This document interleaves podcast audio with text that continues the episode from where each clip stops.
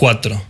Las vías del tren. Por sí solas esas palabras ya suenan peligrosas. Ayuden los perros y los ratones que corren por la tapia de la mansión doblemente alambrada a la que espían con gula los motochorros armados, parado en el medio de un durmiente. La rectitud de las líneas de hierro y los yuyos que invaden las vías. Adelante hay una estación y dos vagones frenados. Pese al óxido, hace años vive alguien dentro.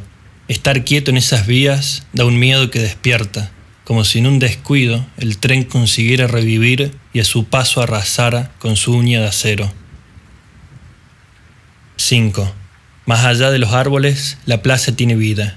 De noche ruge su ronquido de camiones, de día es la carcajada, la risa de los gorriones. Por la tarde se acuesta y fluye lenta y espesa, como un río viscoso de tierra, enseguece a los nidos de hojas de periódicos y cables de tensión.